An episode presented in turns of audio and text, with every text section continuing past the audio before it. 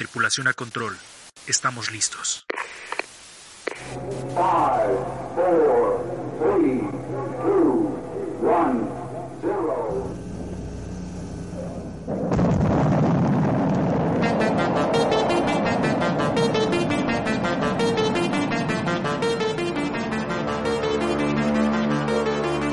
Esto es Sound Blaster.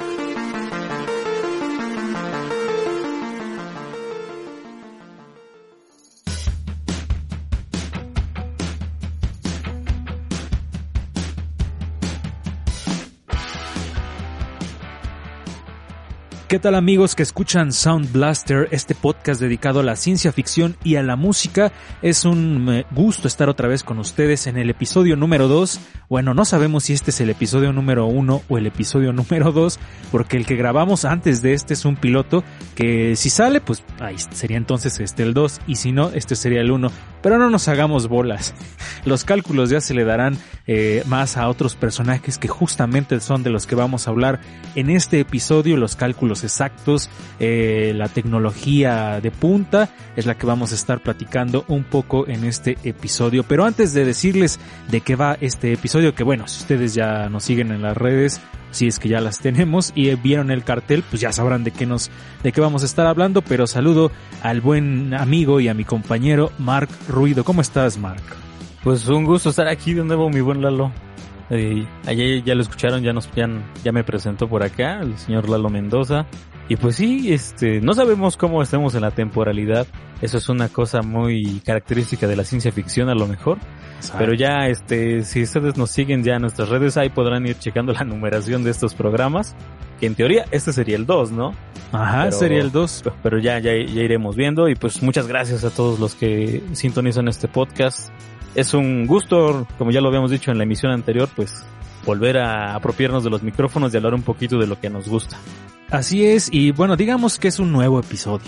Así dejémoslo nada más. Así dejémoslo, exactamente. Para no hacernos bolas. Y vamos con la presentación que hoy corrió a cargo del buen Mark Ruido y nos, él nos va a dar, eh, nos va a decir en esta mini presentación de qué se trata el tema.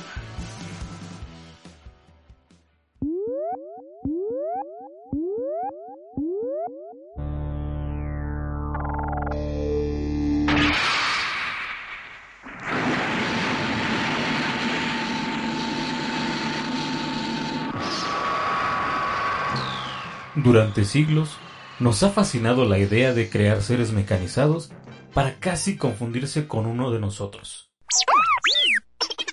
Y a medida que nuestro conocimiento tecnológico avanza, nos acercamos cada vez más a lograrlo. Nuestros amigos automatizados ya no son solo parte de películas de ciencia ficción, pero como muchos otros avances científicos, la fantasía fue uno de los principales motivadores. Así que vale la pena echar un vistazo a los robots más influyentes de la cultura pop que nos ayudaron a inspirarnos en el camino.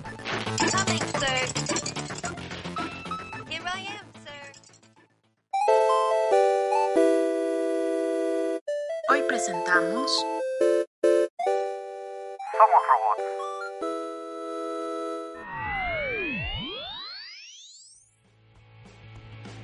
Ahí estaban escuchando la presentación para este tema donde vamos a estar platicando, como ya lo escucharon, de los robots. Y es que los robots son de estas eh, piezas fundamentales de la ciencia ficción y fundamentales también cada vez más ya en nuestra vida cotidiana.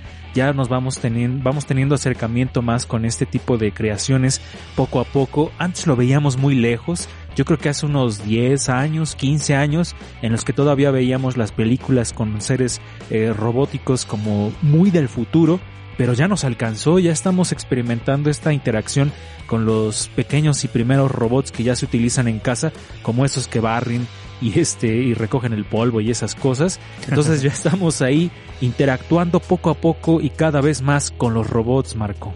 Sí, es, es es muy característico y creo que en, este podcast se va a ir notando como vayamos avanzando que muchas de las cosas que precisamente eran una mera ficción que nacieron en, en ya lo habíamos dicho en, en libros, en películas, en series, videojuegos.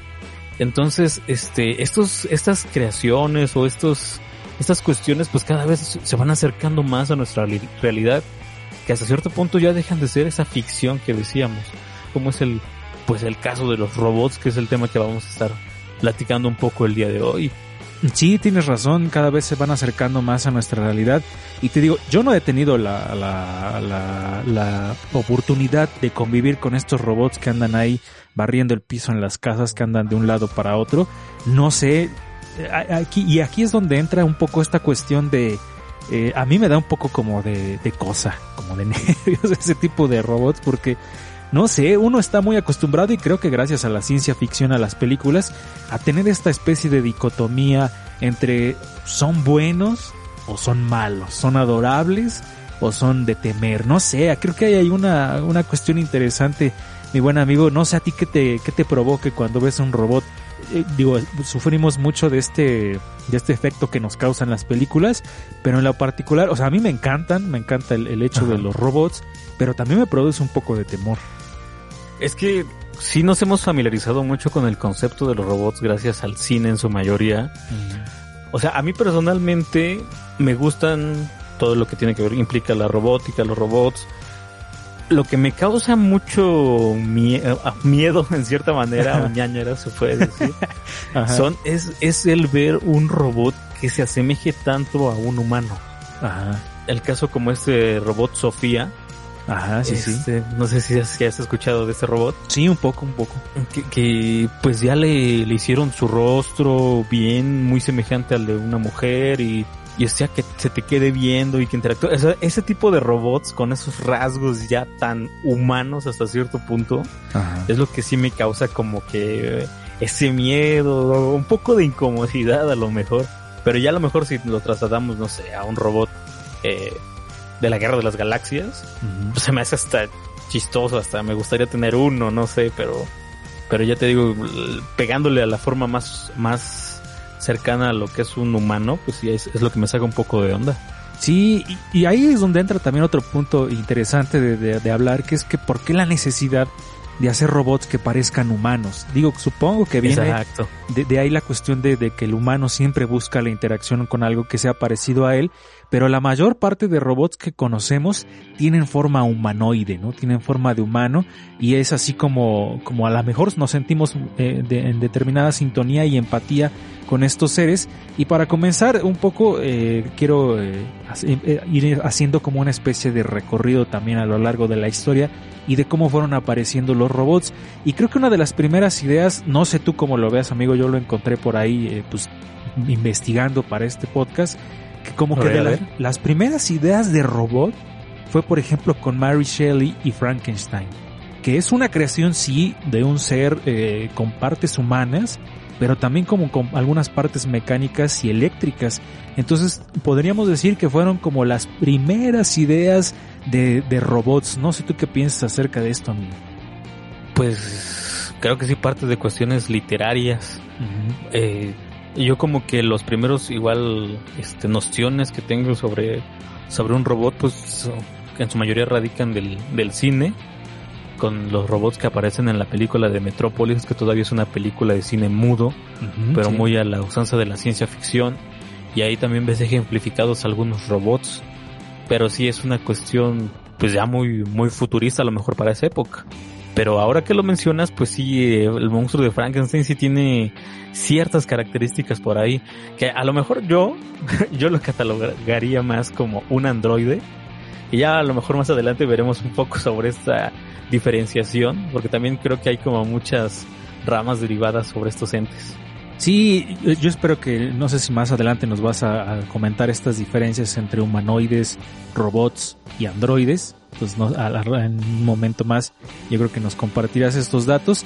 Y, y siguiendo con esta cuestión de, pues del recuento este más o menos histórico de en qué momento fue apareciendo los primeros robots.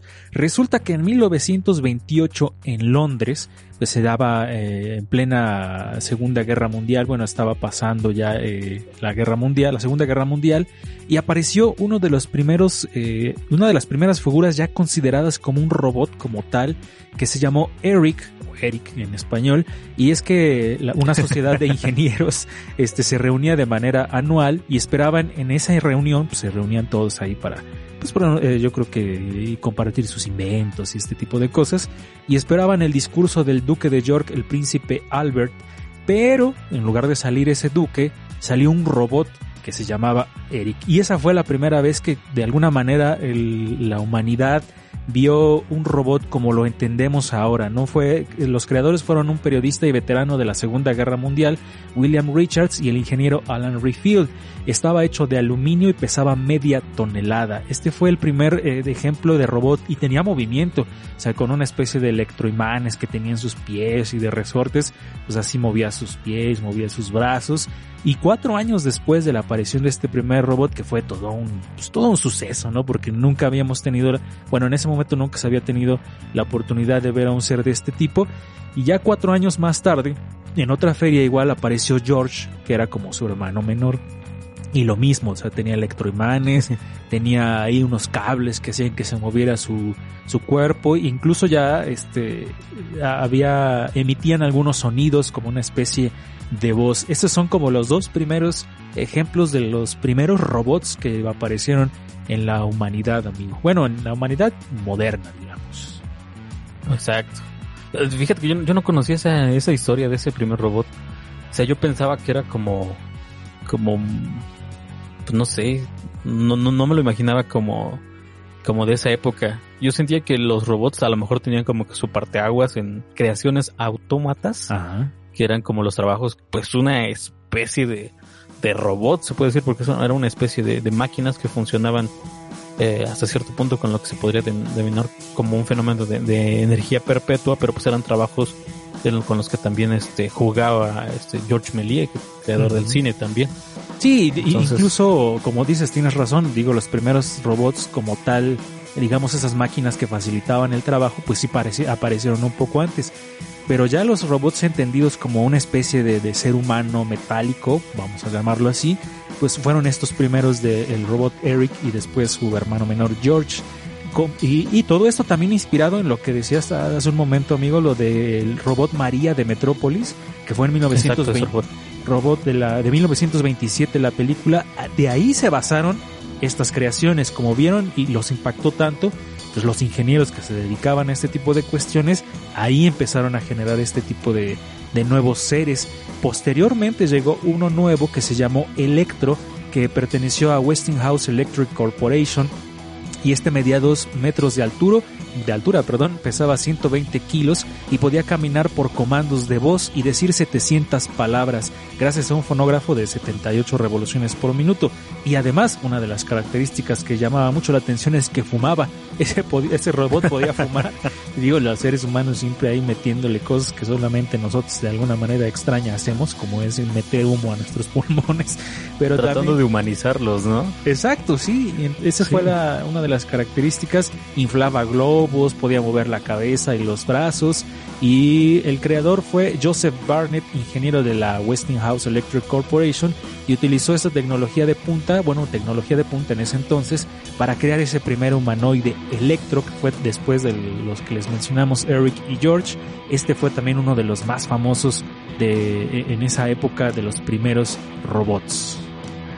Ah, ah, regresándonos un, poquito más en la historia, aquí este, tengo un dato que se me había pasado. Ahorita que estamos este, como tratando un poquito más sobre la cuestión del, del origen de los robots. Eh, por ahí se hizo una investigación hace unos cuantos años eh, sobre un trabajo hecho por Leonardo da Vinci en Italia. Okay. Eh, se encontró un bosquejo de una idea que denominaron como el caballero mecánico eh, que, era una especie de armadura automatizada, que también trabajaba con poleas, con palancas. Y este, bueno, encontraron estos, estos planos, estas notas, eh, por ahí de la década de los años 50, y los investigadores trataron de recrear este robot, por así decirlo, y pues se llevaron con la sorpresa de que pues era viable, era funcional, o sea, no, no, no, no mostraba eh, gran complejidad, a lo mejor no, no, no trataba de realizar alguna tarea compleja, pero era un automata que, que llevaba movimiento. Entonces, vuelvo a esta parte que a lo mejor yo, yo, al menos yo, me, me enfocaba en que la, el origen pues de los robots que conocemos ahora parten de estos autómatas. Sí, eh, eh, tiene uno la idea de, o sea, se nos hace como, hablar de robots se nos hace como muy actual. Pero en, real- Exacto. en realidad el origen del- de, los robots pues data de hace muchísimo tiempo, ¿no? Y cuando uno empieza a hacer investigación sobre cuál fue el origen de los robots, digamos, eh, con forma ya de humano y este tipo de cosas. Y sí data pues de los 1920 y tantos por ahí, porque les decíamos, o sea, los- las máquinas que facilitaban el trabajo pues incluso antes todavía, que digamos que eran como los protorobots, vamos a llamarle así. Ya los robots humanizados o humanoides, pues ya esos fueron otra cuestión. Y continuando con esto del, del pues ya del- de la historia de los robots, eh, les platicaba yo de Electro que salió y que toda la gente pues se, se sorprendió y ay güey, estaba bien chido ese robot. Pues un año después en otra feria de estas que se hacían en Nueva York en 1939 volvió Electro a la feria pero hoy está esta vez acompañado de Sparky, su perro robot, que, eh, recordando un poco al perro K9 de Doctor Who, que se llama también, que es un perro robot. Pues como el Pucci, ¿no? También. Es que había unos robots así como, como unos perros este de juguete que asimilaban un robot. No sé si alguna vez los viste. Pucci, se llamaba Pucci. Sí, Como el de Homero Simpson y su perro. ándale. sí, eran una especie de, te digo, de robots Sí, sí, pequeños sí. en forma de perro. Me- Que quedó creo que hasta se saltaban y daban vueltas o algo así. Ándale, ¿no? algo así. Ah, sí, sí, sí. Pues fíjate, en el 39 allá había salido Sparky, que era su mascota de Electro y, y que también era un perro robot. Esto más o menos siguiendo pues con la historia esta de los primeros robots. Y ya después, pues eh, siguieron apareciendo eh, invenciones de este tipo y ya empezamos a encontrar como que las primeras eh, publicaciones, incluso caricaturas de las que se empezaron a hacer mención de los robots. Y ya entrando en esto, bueno, no sé si quieras agregar antes de que pasemos a, a, a lo demás, amigo, algo más. Pues yo, yo quisiera comentar un poco sobre, sobre el origen de la palabra robot. Ah, sí, sí, Entonces- sí. Dale, dale. Sí, bueno, este, todo, todo tiene su comienzo en eh, RUR, eh, siglas en inglés de Robots Universals de Rosum, que es una obra de teatro checa estrenada en el año de 1921. Eh, ahí se cree que es, en esta obra fue donde se utilizó por primera vez la palabra robot para describir a, a estos entes artificiales.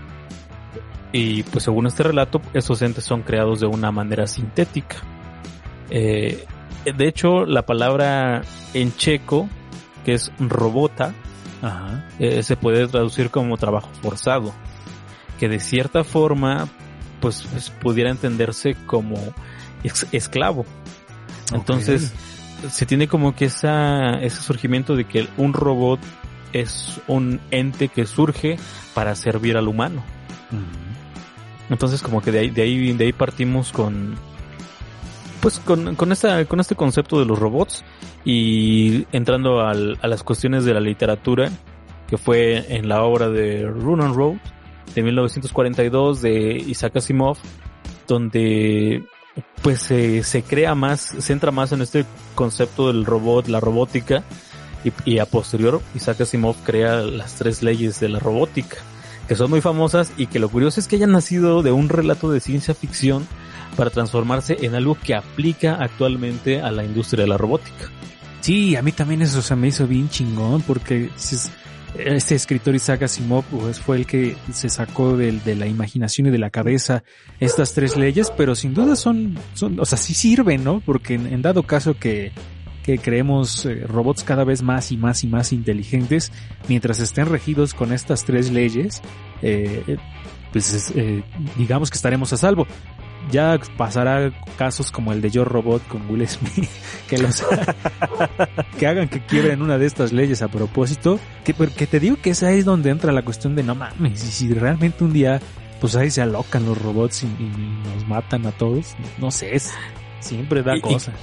Y creo que parte de los relatos de ciencia ficción y de las historias que conocemos nacen precisamente del y si sí, y si los robots se vuelven malos, y si destruyen a la humanidad, y si planean dominar al mundo, y, su, y si su inteligencia artificial sobrepasa nuestra forma de pensar.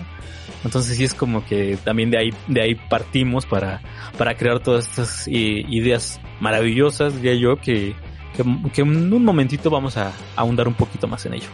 Eh, y yo creo que, no sé si vas a coincidir conmigo, amigo, yo creo que este programa vamos a hacer muchas referencias a los Simpson porque a ambos nos gustan un chingo los Simpson y me... Eso es correcto, y espero que también a la gente que nos escuche le sea fans de los Simpsons, si no se van a perder algunas referencias por ahí. Pero si no, no importa. Sí, si no, pues póngase a verlos, ahí los pueden encontrar y ya entenderán. Pero es que me acuerdo que cuando los Simpson viajan a la tierra de Tommy y Daly, que son unos personajes de caricatura muy famosos para, para ellos, para la misma caricatura, y ves que hacen un desfile de robots de Tommy y Daly y de repente se vuelven locos porque los flashes de las cámaras les hacen ahí como un cortocircuito y los vuelven malos y entonces ya atacan a la gente y todo eso. Entonces ahí es otra referencia de que en un momento dado los robots se pueden volver malvados. Exacto. Ahorita que mencionas a los Simpson, recuerdo a otro robot precisamente de la serie. ¿Te acuerdas de Linguo? Ah, sí, el robot gramatical. el robot gramatical que hizo Lisa Simpson, en el que me atrevería a decir que es mi capítulo de los Simpsons favoritos, la trilogía del error. Ah, sí, Disculpen, somos, somos ñoños, pero recuerden, este, somos nerd chido aquí. Pues es que si están escuchando este podcast, porque también van a Es por algo, ¿no? Sí, sí, sí, la neta sí. Y, justamente digo, ya para acabar con las referencias de los Simpsons, ¿te acuerdas del robot de Lorenzo Lamas? el de los aerobics, claro que sí. que bailaba. Smithers, suelte al robot de Lorenzo Lamas. Ahí está nuestra dosis de datos de los Simpson con respecto al tema, que en el primero se nos olvidó dar algunos, pero ya, yo digo que de aquí en adelante vamos a estar metiéndonos algunas referencias de los Simpson y ahí están estos tres robots. Regresando un poquito, este, no sé, este, ¿te gustaría saber cuáles son esas leyes del, de la robótica que creó Isaac Asimov? Sí, por favor, amigo, para darnos calma, porque quién sabe, ya, ya me está dando miedo. bueno, eh, la primera dice que un robot no puede lastimar a un ser humano a través de la inacción. O a través de la inacción que diga permitir que un ser humano resulte lastimado. O sea, siempre, siempre va a estar por delante eh, la integridad. La, integridad del humano, ¿no? Luego dice, un robot debe obedecer las órdenes que le dan los seres humanos, excepto cuando esas órdenes entren en conflicto con la primera ley. Es decir, no le puedes decir a un robot, mata a ese güey, porque va a entrar en conflicto con la primera y ya no se cumple. Y la última dice, un robot debe proteger su propia existencia, siempre y cuando esa protección no entre en conflicto con la primera o la segunda ley. Mm, que aquí es donde yo cuestiono, ¿qué onda entonces con Terminator? Porque ahí tenía la misión de matar a, John Connor cuando vino al, al futuro. Y ahí no fue creado ¿O no? Sí, lo creó Skynet. No, porque lo crearon los humanos, ¿no? ¿O no? Pues Skynet fue producto del, de los humanos, pero en sí los se supone que los los Terminator, los los T800 son creados por por pues por un ente una inteligencia artificial, ¿no? Que sería ah. Skynet. Hoy estamos divagando mucho. Digo, porque eventualmente vamos a llegar a hablar de los robots más famosos que ha habido en la, en la historia. Y, digo, justo uno de los robots más famosos es este, el Terminator. Y supongo yo que entonces cuando viene a, en la primera película, cuando viene del futuro a matar a John Connor, ese T-800 es creado por la Skynet. Entonces, por eso sí puede dañar a un ser humano porque no, eh, digamos que la misma inteligencia artificial pues no le importan los humanos, ¿no? Si los quieren matar, por eso sí puede crear un robot que ataque a un ser humano, ¿no? Sí, yo, yo vuelvo a este concepto de que el, el cine o las historias enfocadas en robots muchas veces nacen de esta ideología de, de qué pasaría si se vuelven en contra del, de la humanidad, ¿no? Entonces, pues sí, eh, se me hace que, que, que, en efecto en varias de las películas de ciencia ficción sobre robots vamos a estar encontrando eh, puntos donde se haga omisión completamente de estas leyes. Sí, sí, sí, pero digo, si la premisa es que el T-800, el Terminator de la primera película, fue creado por la inteligencia artificial de la Skynet, entonces sí no aplican las leyes porque no fue creado por un ser humano. Entonces ahí punto para Terminator en ese sentido. ya vamos a empezar como en la emisión anterior. a ver, ¿tú quién crees que ganaría? Ah, no es cierto. también podríamos entrar en ese, en ese desmadre de ver quién gana una, una pelea. Que hasta podríamos pensar porque no sé qué, bueno, es que sí podría enfrentarse en una batalla Terminator contra Massinger. Entonces, pues sí está ahí medio, bueno, no sé. Pero bueno, ahorita vamos a hablar de, de esos robots y que justamente eh, les quería compartir eh, que esto, o sea, hacemos una especie de, de, investigación y nos compartimos unos datos, pero en esta ocasión le, le, le, dije a mi amigo Mark que le iba yo a poner unos audios a ver si se acordaba de estos, o, qué le decía esta música que va a escuchar y obviamente todos los que nos están escuchando pues también a ver si se acuerdan de esto. Ya empezando un poco a mencionar este tipo de a, lo, a los robots pues más famosos de la historia. Esta te la vas a saber amigo seguramente Checa. a ver a ver acepto el reto. A ver vamos a ver qué tan complicado está esto. Facilísima. A ver cuál es entonces es es Massinger Z. Exactamente, Massinger Z, que fue creado en 1972, si no me equivoco, amigo. No sé si también tengas por ahí esos datos. Eh, o sea, porque me acuerdo que fue creado por ahí de los 70 el, el Massinger Z, pero que sin duda marcó 1972 exactamente, es que ya no me acordaba exactamente del año, pero fue una primera aparición en periódicos como una tira, digamos, dibujada, ¿no?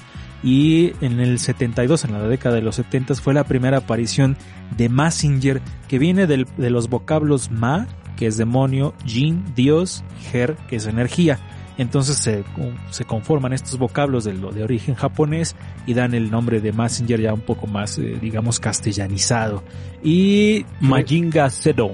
Ándale, tú que sabes un poco más de esas cuestiones del japonés. Pero de ahí viene sí, más, más, Massinger es uno de los, de los más característicos del, del, del género mecha, como se le denomina en Japón, a todo lo que hace referencia a estos robots gigantes. Sí, fue de las primeras este, caricaturas eh, que vi en mi infancia y yo creo que a muchos de los que nos están escuchando los marcó. O sea, Massinger fue como la... Y de las primeras caricaturas con las que tuvimos eh, contacto de con robots, ¿no? Entonces el ver a Massinger Z así gigante peleando contra otros robots que justamente hace pues, poco eh, veíamos listas de los nombres de los robots de Massinger Z y son un montón. Todos los eh, los villanos, ¿no? Que son este kaijus, retomando un poco del, uh -huh. del tema del programa anterior, pues es en el mundo del cómic, del manga japonés, pues muchas veces el el mecha, el robot, pues es el el héroe que sale a defendernos de todos los, los kaijus.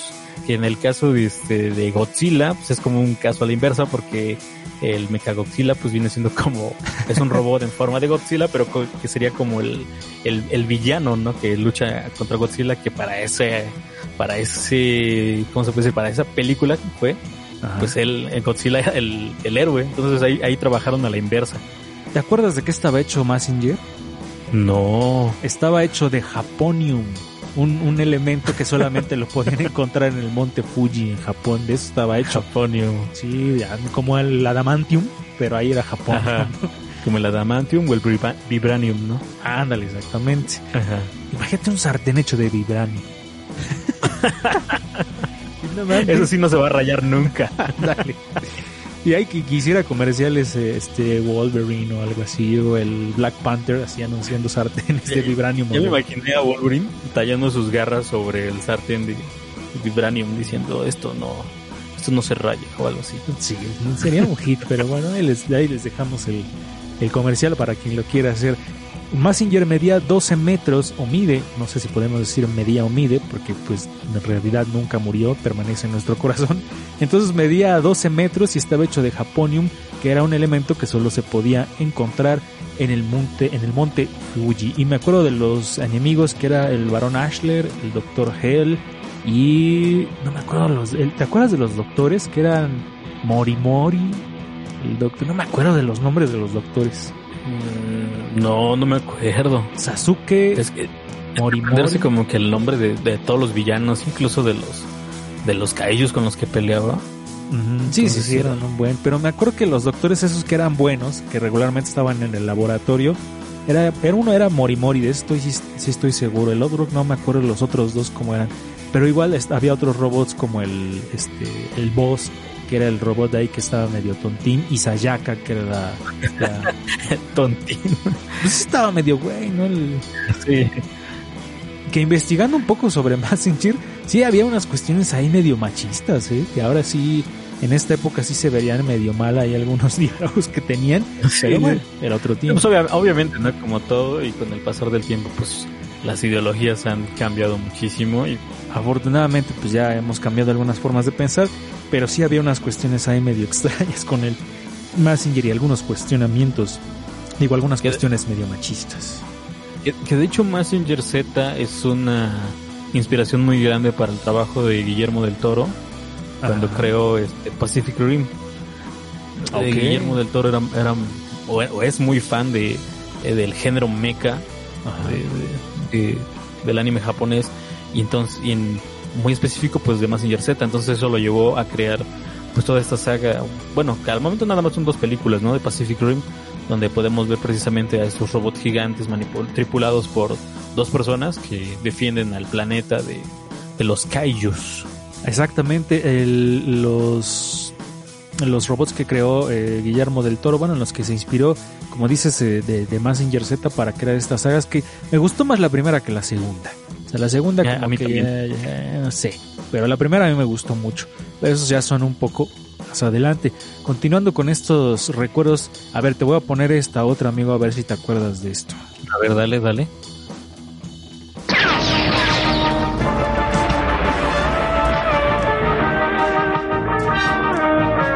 ah no no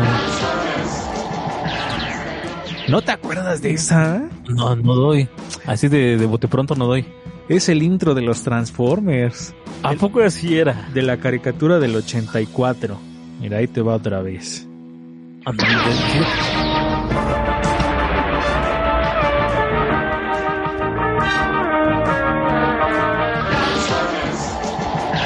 Ah, ya, ya, lo, ahí lo dice. Ándale, ¿sí viste no- esa No, serie? no recordaba. a mí a mí me gustaba mucho, eh, eh, los, soy muy fan de los Transformers y es una de las series que a mí me gustaba mucho y que justamente también entran pues en este recuento que estamos haciendo de los robots pues más famosos de la de la historia. Y estos pertenecieron en- nacieron en 1982 fue el año fue cuando Hasbro compró los derechos de distribución de una marca de juguetes japoneses que se llamaba Diaclon y Microman ambas de Takara Tomy entonces Hasbro compra porque eran este juguetes nada más entonces en ese año de los del 82 Hasbro compra los derechos y empieza a crear la serie y así es como se crean los Transformers en la televisión y continuaron los juguetes y después se hicieron películas que Y los arruinó Michael Bay, exacto. Ahí, no, no sé, amigo, es que. O sea. ah, ¿Por qué tú por qué crees que los arruinó Michael Bay? No sé. Eh, siento que la, para empezar, que la estética que les dio no era como la, la indicada. O sea, Ajá. no, no sé. No, no me gusta la estética que, que les dieron para las películas.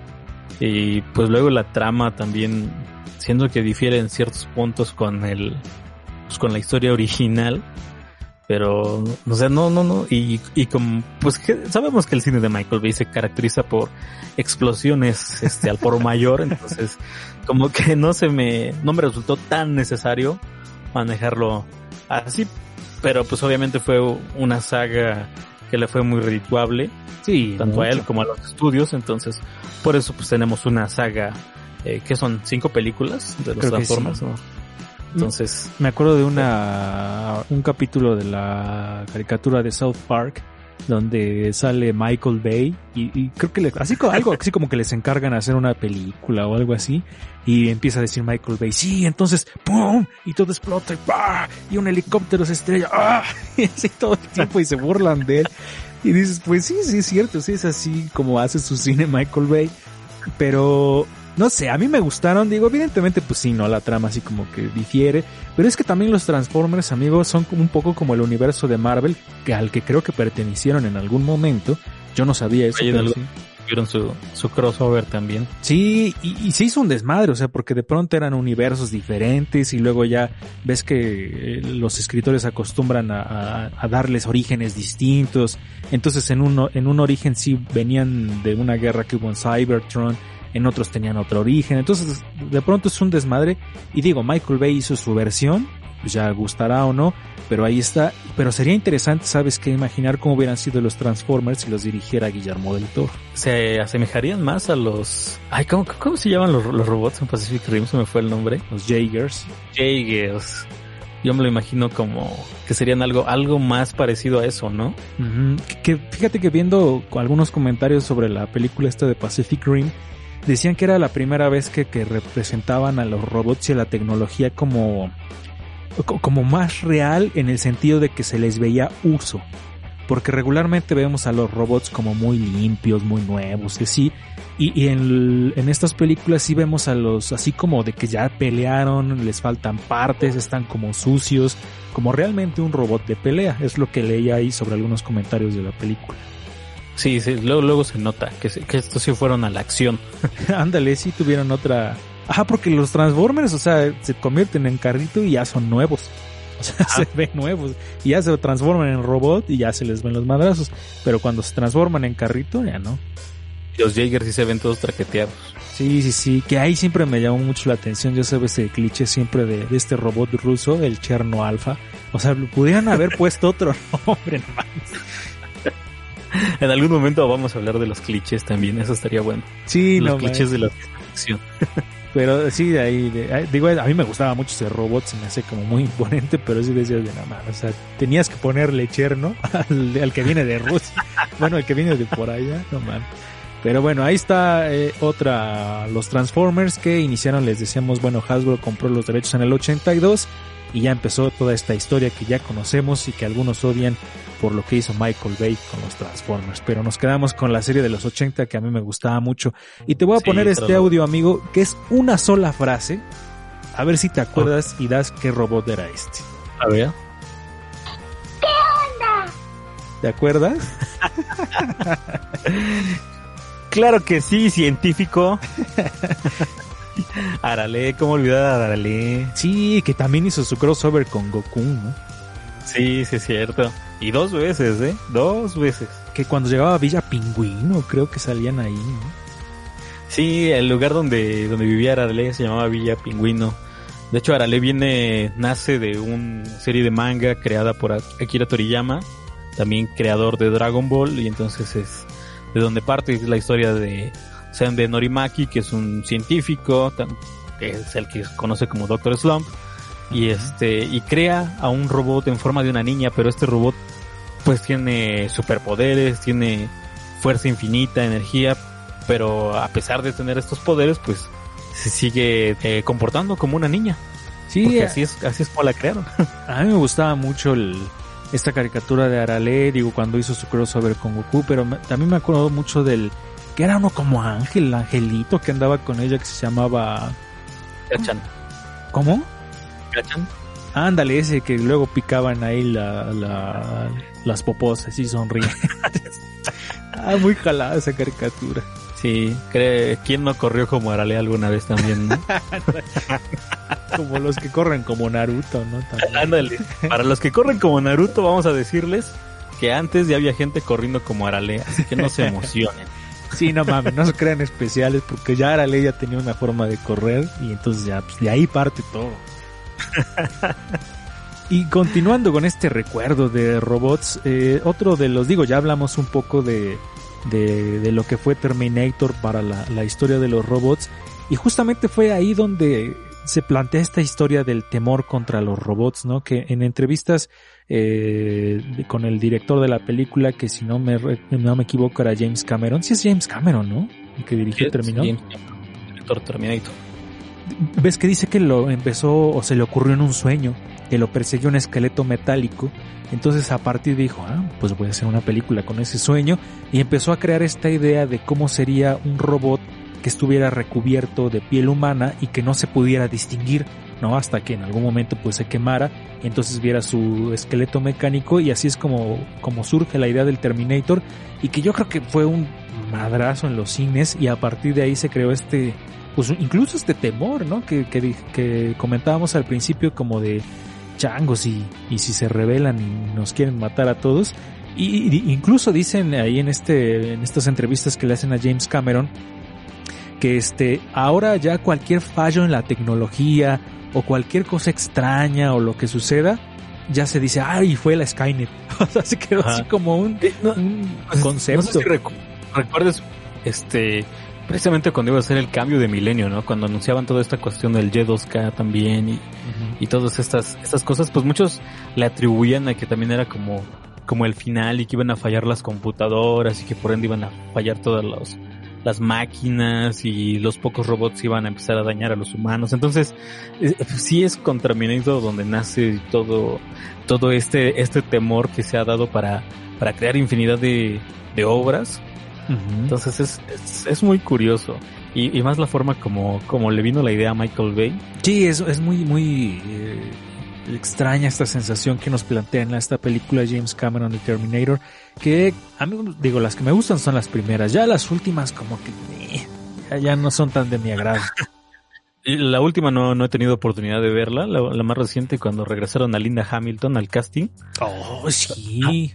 Sí, sí, sí. Esa no, esa no la he visto, pero creo que también coincido que la, la saga original pues, se debió quedar en hasta Terminator 2 Sí, sí, y sí. ya después ya, ya.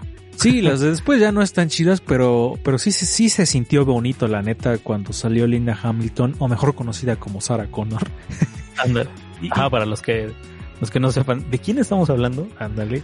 Y, y si es como de, ay, no mames, ahí viene Sarah Connor, porque de alguna Sí. manera es como de la, la, la, pues la chida de la historia, ¿no? La, la que se avienta los madrazos.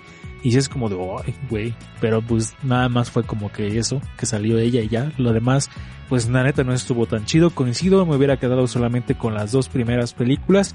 Pero bueno, ahí está esta, este recuento que incluye, por supuesto, Terminator, que fue de los parteaguas, yo creo que para la ciencia ficción y los robots y, que resulta un contraste con lo que hizo George Lucas con del, también de un, dos de los robots más famosos que ha habido en la historia del cine y en la historia yo creo que también en general el famoso eh, castellanizado de una manera muy horrible Arturito El Arturito. y el Citripio que, que en realidad digo para algunos que nos estén escuchando pues no es Arturito sino son siglas en inglés que es R2D2 que son R2D2 son las siglas en inglés y el otro que es C3PO o sea C3PO que creo que los españoles le dicen C3PO así como tal Ándale. Joder.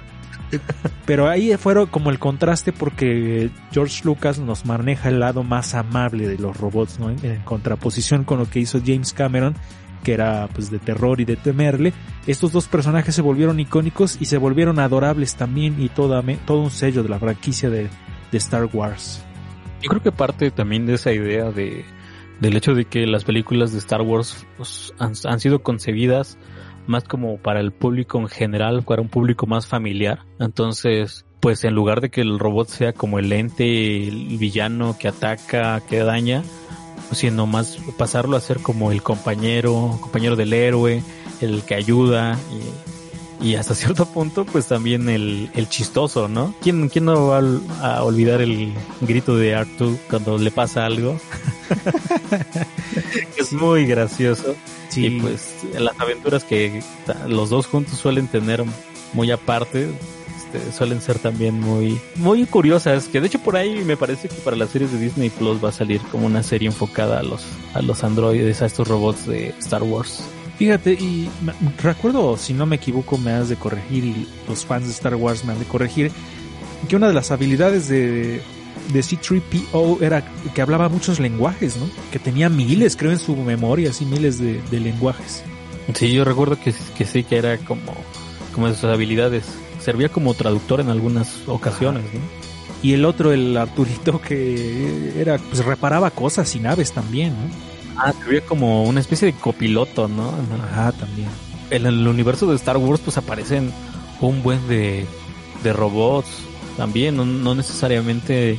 Bueno, nos quedamos con estos dos porque son los más característicos, ¿no? Los, los más sonados, pero si nos ponemos a analizar en el mundo de Star Wars hay infinidad de robots y creo que uno de los que también logró sobresalir fue cuando se, se hizo esta nueva trilogía. Bueno, en esta, en esta última trilogía cuando se creó a BB-8, El famoso También. Bebocho. el B8, exactamente. Pues solo nosotros aquí en este país le damos esos nombres tan graciosos. lo, lo mexicanizamos hasta cierto punto. sí, el, el- el Arturito, el Citripio, el Bebocho, el, el Chuy. Ah, no, pero a él sí le dicen Chuy, ¿verdad? Chubaca. Sí, a ese le dicen Chuy. Pero yo creo que lo, lo han este, de pensar que aquí en México lo, lo, lo decimos como si se derivara de, de los que les decimos chucho, ¿no? Ándale. Exactamente. Ahí está este recuento de los robots de Star Wars. ¿Y algo más que quieras agregar, amigos, sobre esta cuestión de los robots? Pues ahorita podemos seguir hablando un, poquito más sobre ello, pero si quieres será momento de, de pasar a hablar un, un poco más a las cuestiones musicales que tengan que ver con, con el tema de los robots del día de hoy.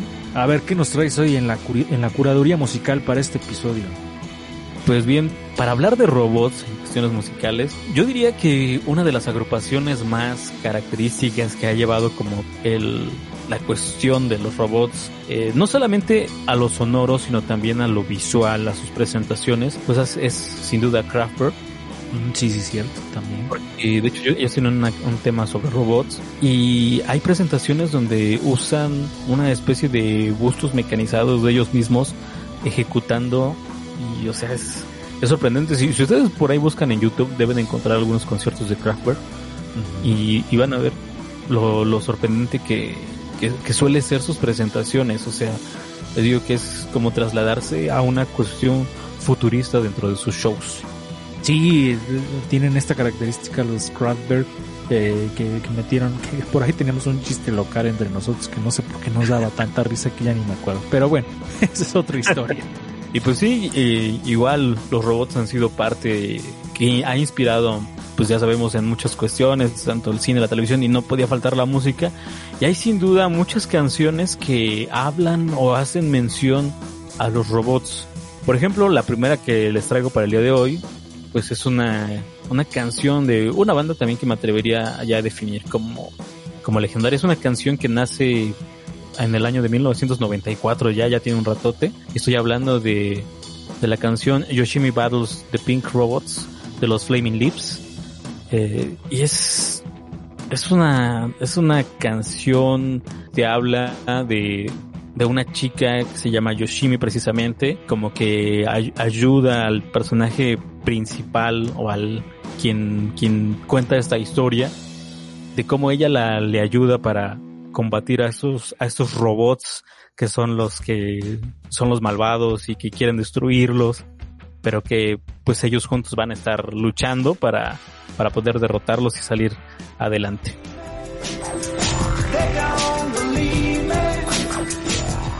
Pues eso que acaban de escuchar es un poco de los señores de los Flaming Lips con Yoshimi Battles de Pink Robots, parte 1, porque hay parte 2 también.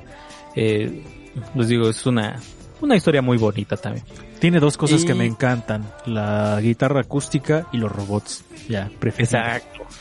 Adelante, adelante, ¿qué más nos traes para escuchar hoy, amigo? Pues traigo una de las bandas que creo que son de, las, de tus favoritos, amigo Lalo. Sí, sí, sí. Eh, algo de Cage the Elephant. Esta canción se llama Tiny Little Robots.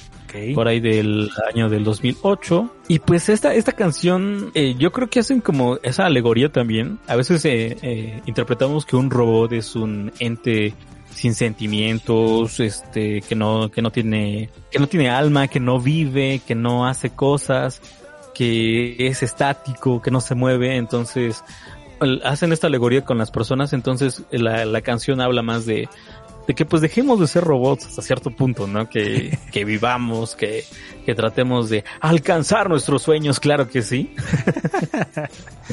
Entonces, por ahí van las cuestiones de la letra. Entonces vamos a escuchar un poco de esta banda estadounidense, Cage the Elephant. Esto es Tiny Little Robots.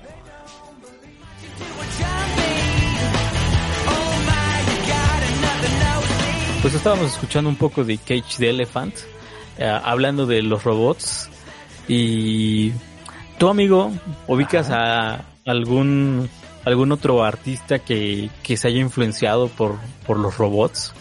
Así de pronto no, ¿eh? Justamente estaba yo pensando ah, de, de las bandas que me gustan y así, pero no ubico como tal a alguien que haya hecho canciones que se estén, que estén inspiradas en robots o algo así. Ahorita no, ¿eh? No me llega. Igual y más adelante sí, pero mientras vamos con otra rola, amigo. Ahora también te voy a preguntar, ¿alguna vez has sabido de robots que hagan música? Ah, no. ¿Hay robots que hacen música? Bueno, supongo que sí ha de haber, ¿no? O sea, ya, ya con todos lo- los avances científicos y todo en lo que estamos inmersos, pues por ahí alguien se encargó de desarrollar a, un- a unos robots. Eh, esto, esto ha sucedido en Alemania Ok. y se crearon estos robots con el fin de ejecutar instrumentos. Y pues en general la, la banda este, ejecuta covers de heavy metal en su mayoría. Y esta, esta banda lleva por nombre Compressor Head. Es una banda integrada por tres robots. Curioso, ¿no? Eh, el robot que toca la guitarra se llama Fingers. Mm, El, el robot que toca la batería se llama Stick Boy. ok. Y el bajista se llama Pons.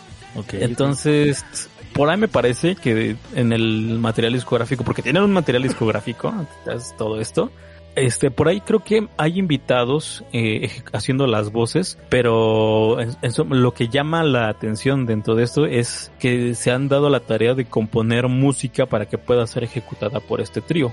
Ok. Entonces ahí también si ustedes se, se ponen a googlear este Compressor Head, entonces se van a, van a ver, son un, un trío de robots muy chistosos, salidos de, de una película de ciencia ficción y es muy curioso verlos tocar.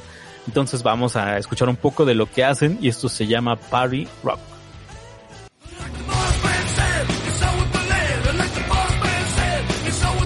Pues regresamos aquí, una, una pequeña corrección. Eh, no se llama Party Rock, Party Rock, se llama Party Machine, la canción que escuchamos de los Ok. Compressor Head. ¿Cómo la ves, amigo? Bien, la verdad, la verdad es que me gustaron la, la curaduría de, de esta vez. Bastante chidas las rolas. Me quedo más con la primera, es más como de mis gustos. Pero la neta me gustaron, ¿eh? Y aparte interesante esta cuestión de los robots que hacen música. Eh, esperemos que la inteligencia artificial no llegue tan al punto de desplazar a los músicos reales porque nada supera la creatividad del, del humano que precisamente es el creador de los robots, pero nunca digamos nunca, ya veremos qué es lo que nos trae el futuro más adelante. Y se nos está acabando el tiempo, bueno, porque ya hemos llegado al límite para que ustedes no se aburran tanto. Y esperemos que no, ¿verdad? Se quedaron varios robots ahí interesantes por mencionar, como HAL 9000 de la película Odisea 2001, bastante interesante también. Eh, por ahí tenemos el María de Metrópolis, también otro robot este que del que mencionamos, K9, el perrito de Doctor Who, Robotina también estaba por ahí de este que salió en los Supersónicos en el 62. También. Astro Wally también, también de ya más actual, ya Wally. Wally, Astro Boy, por ahí creo que vas a decir. Astro Boy también está por ahí el, el- este famoso robot.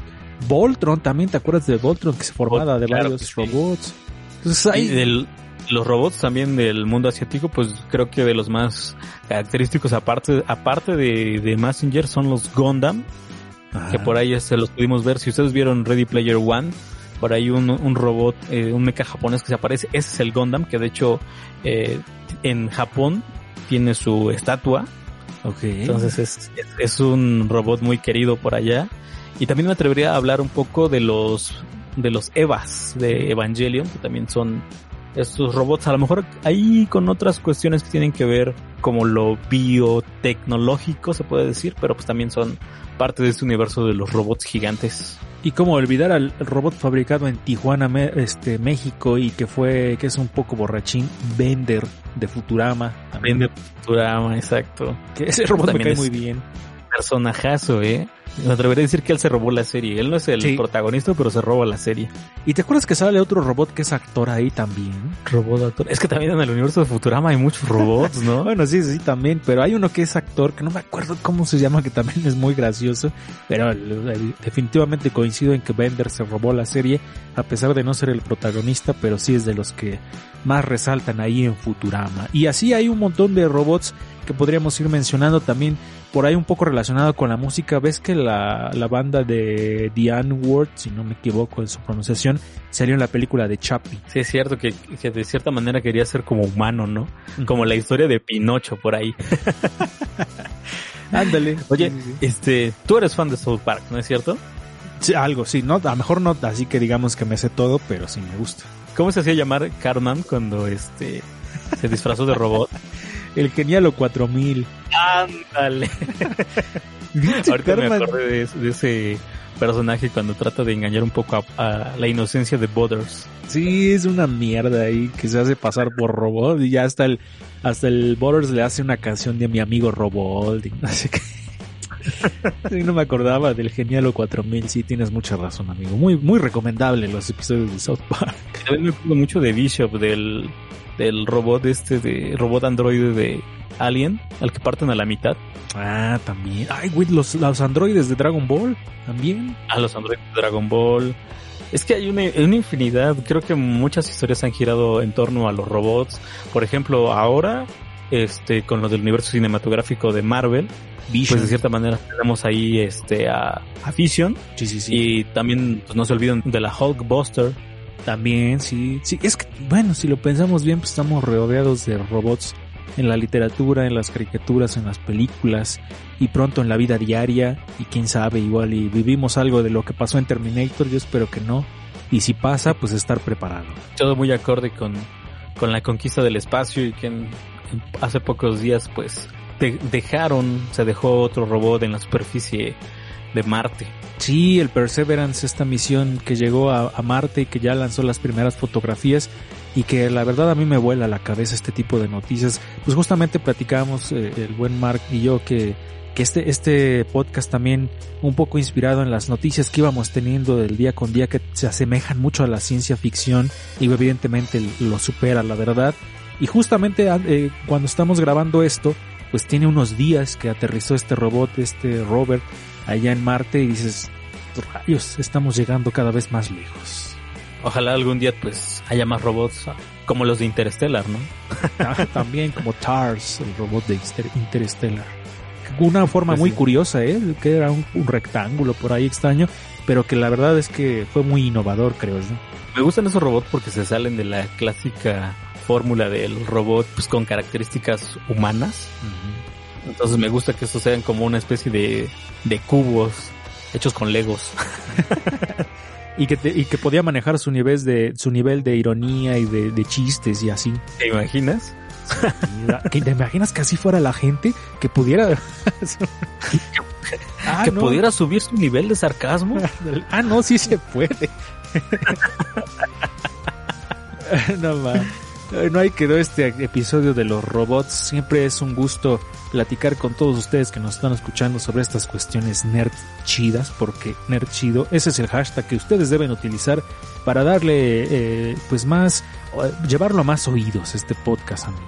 Pues recuerden, te pueden seguirnos, espero que ya pronto en las redes sociales, nuestras redes sociales oficiales, pero por lo pronto pues se pueden contactarnos a través de nuestras redes eh, personales. A mí me encuentran como Mark Ruido en todo el internet. Y a mí me encuentran como Lalo-Mendoza R en Twitter y en Instagram. Y en Facebook como Lalo Mendoza. Esto es todo por hoy aquí en Sound Blaster, este podcast de ciencia ficción y música, amigo. Vámonos, ¿no? Vámonos al infinito y más allá. Ahí está el Buzz Light. Ah, no, ese era astronauta, no era robot. Vámonos, esto fue todo por el episodio de hoy. Nos escuchamos muy pronto en otro Sound Blaster.